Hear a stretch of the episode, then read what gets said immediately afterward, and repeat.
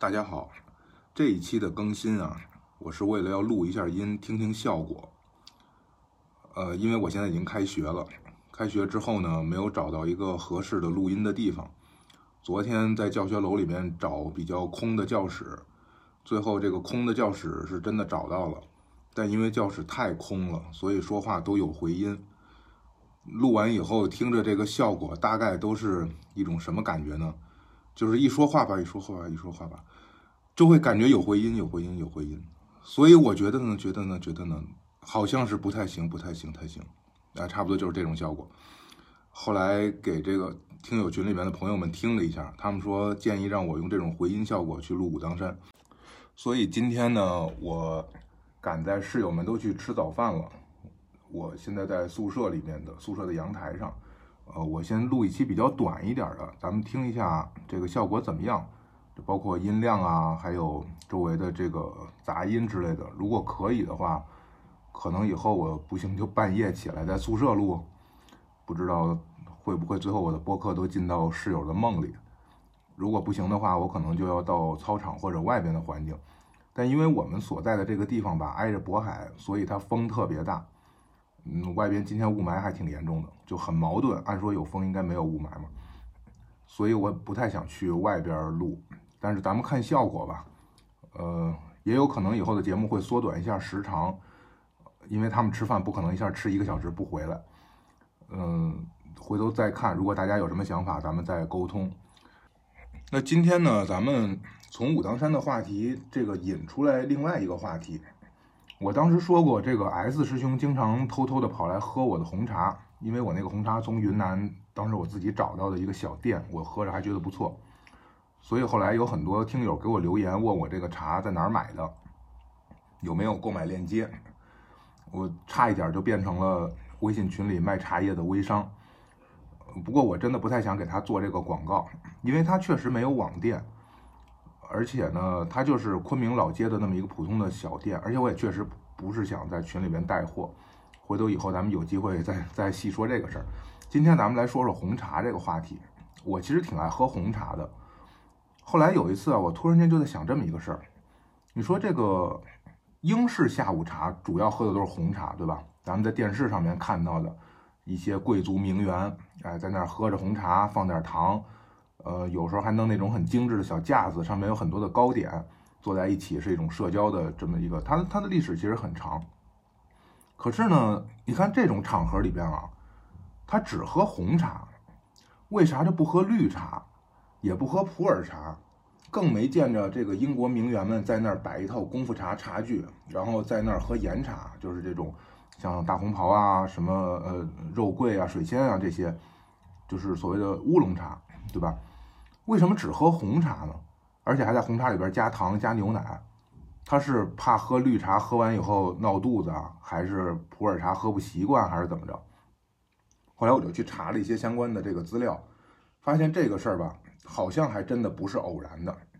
百度上边是这么说的：百度上边说呀，说最早英国从中国进口茶叶的时候，进的是绿茶，但是呢，这个漂洋过海好几个月呀，绿茶的叶子到了英国就变成红茶了。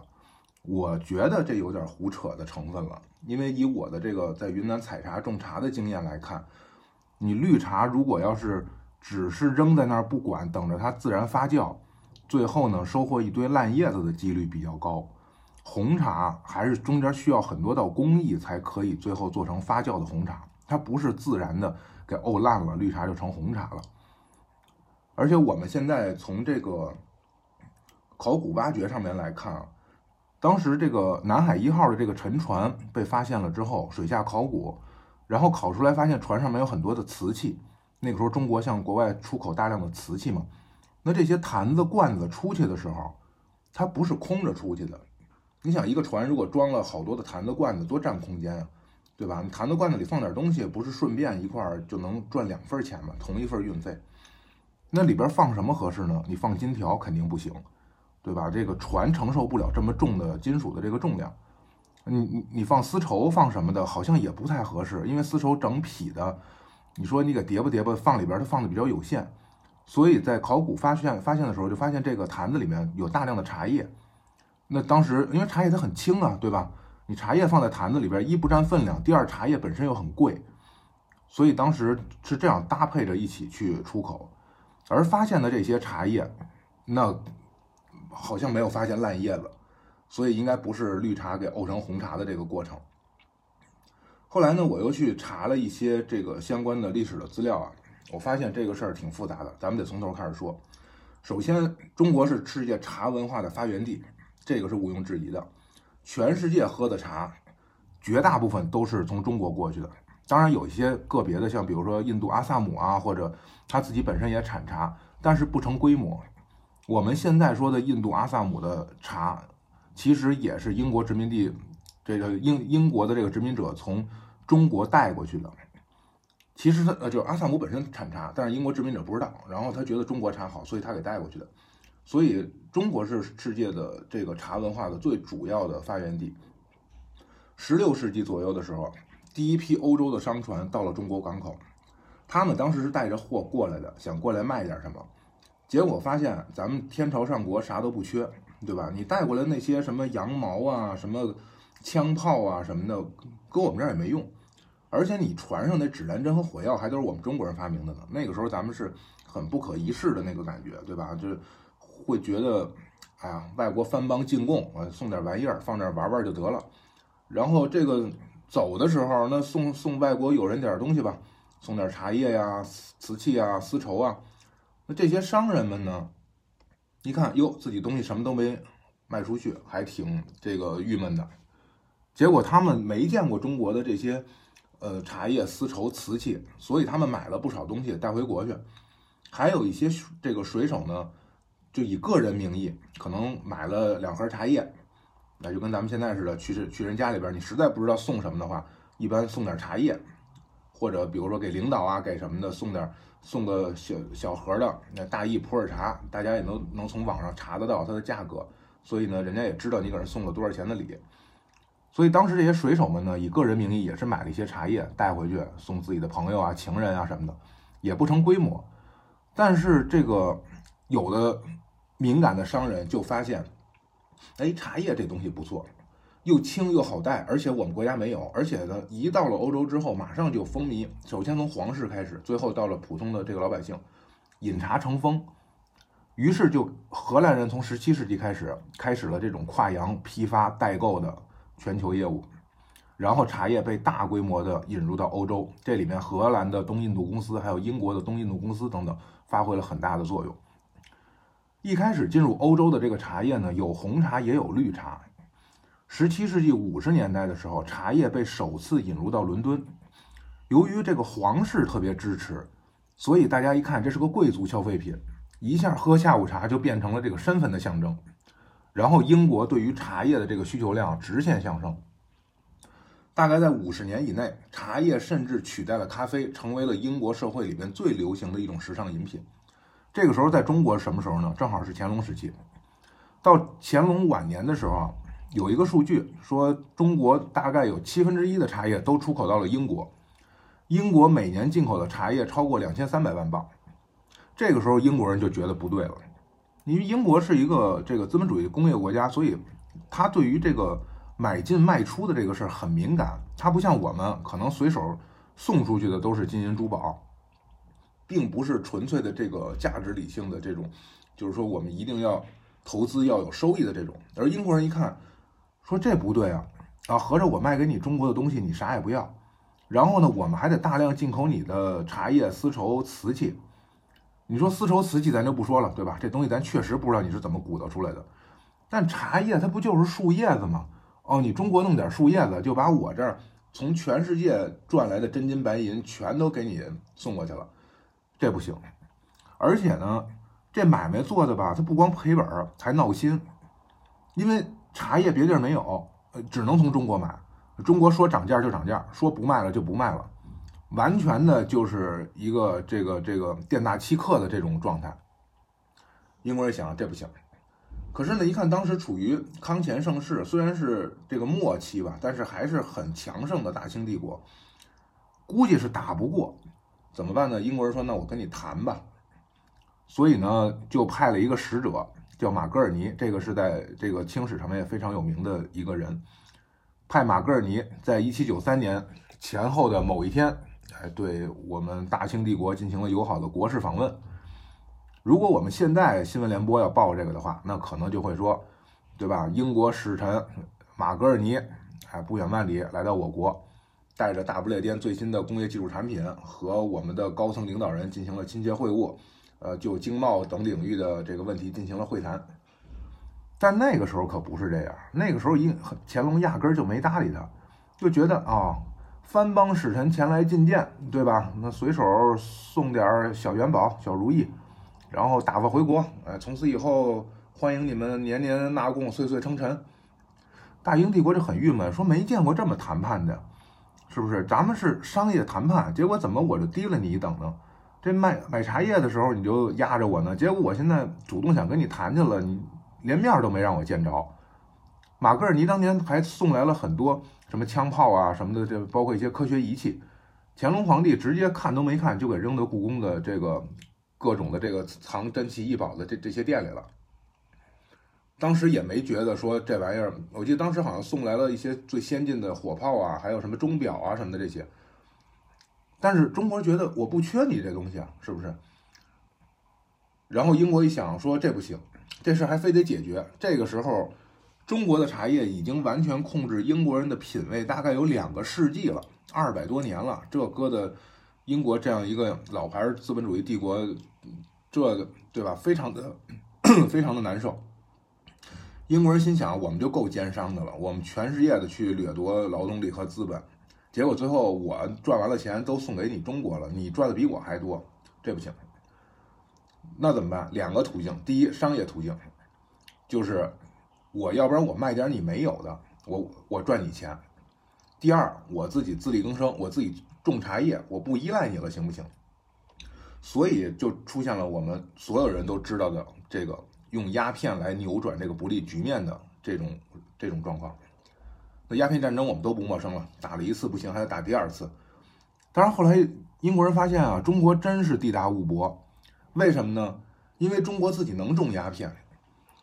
然后英国人一看说，哦，我生产完了鸦片，然后我给你送过去了，结果最后发现你自己本国就有。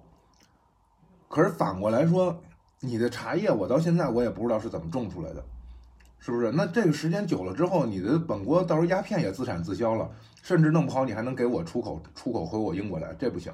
所以解决这个问题的根本办法是我必须得弄清楚你这个茶叶是怎么种出来的。英国人一想说，我日不落帝国，全世界都有我的殖民地，那总有一个地方我的这个水土条件、地理环境应该跟中国差不多吧？比如说印度。同纬度地区，比如说阿萨姆，阿萨姆为什么就不能种茶叶呢？如果我要能在阿萨姆种出茶叶来以后，那我就不用把钱给中国人了，对吧？可是那个时候英国人对于茶叶吧，其实非常的陌生，他甚至觉得什么呢？红茶就是红茶树上长出来的，绿茶就是绿茶树上长出来的，普洱茶就是专门有一种茶树叫普洱茶树，所以这都是不一样的。为了弄清楚这一点，英国派出了自己的植物猎人。植物猎人是干嘛的呢？就是英国在全世界这个殖民的过程当中，会专门有一种去探寻各种的珍奇植物、奇花异草的这么一群半科学家、半间谍的这么一群人。他把这些东西呢，比如说他来过我们的这个香格里拉，香格里拉是植物猎人发现的，然后把他的很多的奇花异草弄到英国去，英国开始发展它的园艺，给这些上层的，包括皇室的这些贵族们。其实说白了就是全世界各地偷植物，说好听点叫植物猎人。来中国的这个植物猎人呢，叫福琼，也有翻译叫福君的，因为他的英文名字叫 Fortune，就是一个好运的意思。罗伯特·福琼，福琼这个名字是这个江苏人民的那一套海外中国研究的那个里边，福琼的笔记叫《两访中国茶香》。而这个福君呢，是社科文献甲骨文出的那个《茶叶大道》里边翻译成福君。我比较喜欢福琼这个名字，就是你看又有福，而且琼代表美誉，对吧？跟他那个 fortune 的那个意思就比较像。然后这个呃，当然这两本书也顺便推荐给大家，证明我不是在胡说八道，确实是有公开出版物的。福琼秘密潜入中国了之后呢，中国刚经历过鸦片战争的折腾，不得已开了几个城市作为通商口岸。但即便如此啊，那个时候外国人在中国大陆你随便瞎逛荡也是不可能的。所以呢，福琼自己化了个妆，装了一条假辫子，而且他会中文，他还雇了两个中国的跟班儿。就我们中国普通老百姓就很朴实，一看外国人愿意了解我们的文化，就给了点钱，然后就给他去当跟班了。他第一站呢，先来到了上海、杭州，就是包邮地区，包括安徽的这些地方。这些地方是我们主要的绿茶产区，对吧？像现在我们比如安徽的太平猴魁，像这个杭州的西湖龙井，这些都都不用说了。所以呢，福琼很容易的就盗取了绿茶的树种。而且特别特别兴奋，就把这些东西给寄到他在印度的这个这个助手那里。他们在印度呢，专门有一片试验田做试验的，来搞这个绿茶，就茶叶的这个开发。结果因为物流啊，还有很多当时后期的这个保管这个不当，所以导致收件的时候，队友发现，啊不行，这东西完全用不了了，全都给毁了。你想，他从上海寄一快递。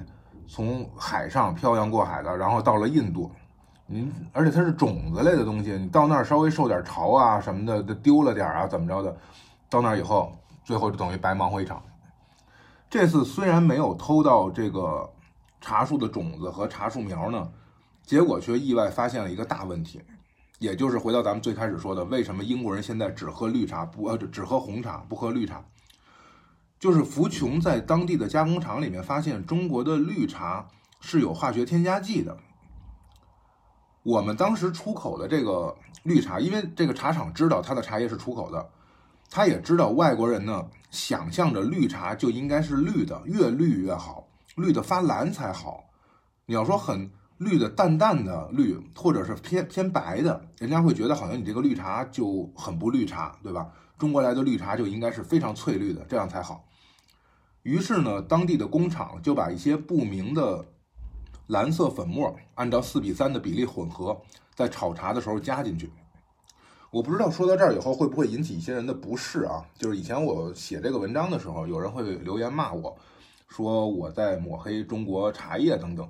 但这些是在公开出版物里面提供的数据，一个是良仿中国茶香，江苏人民呃江苏凤凰出的那一套，另外一个是。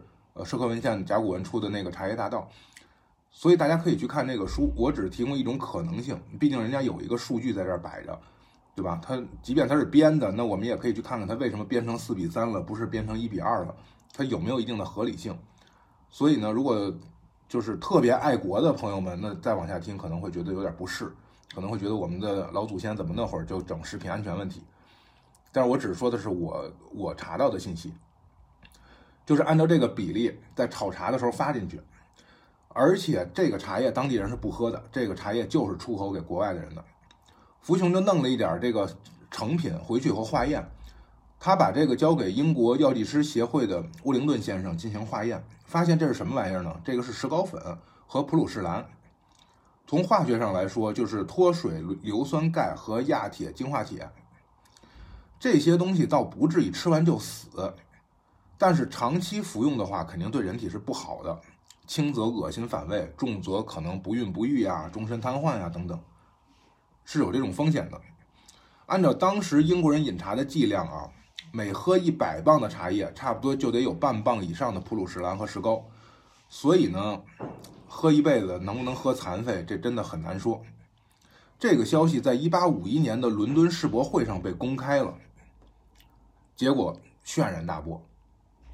其实往茶叶里掺东西这事儿，英国人早就知道，他们自己也做。为什么呀？压分量啊，对吧？压秤啊。用咱现在的话说，你里边都是茶叶，那多贵啊！你掺点树叶，掺点草根、花瓣，无伤大雅，对吧？反正都是草本的东西。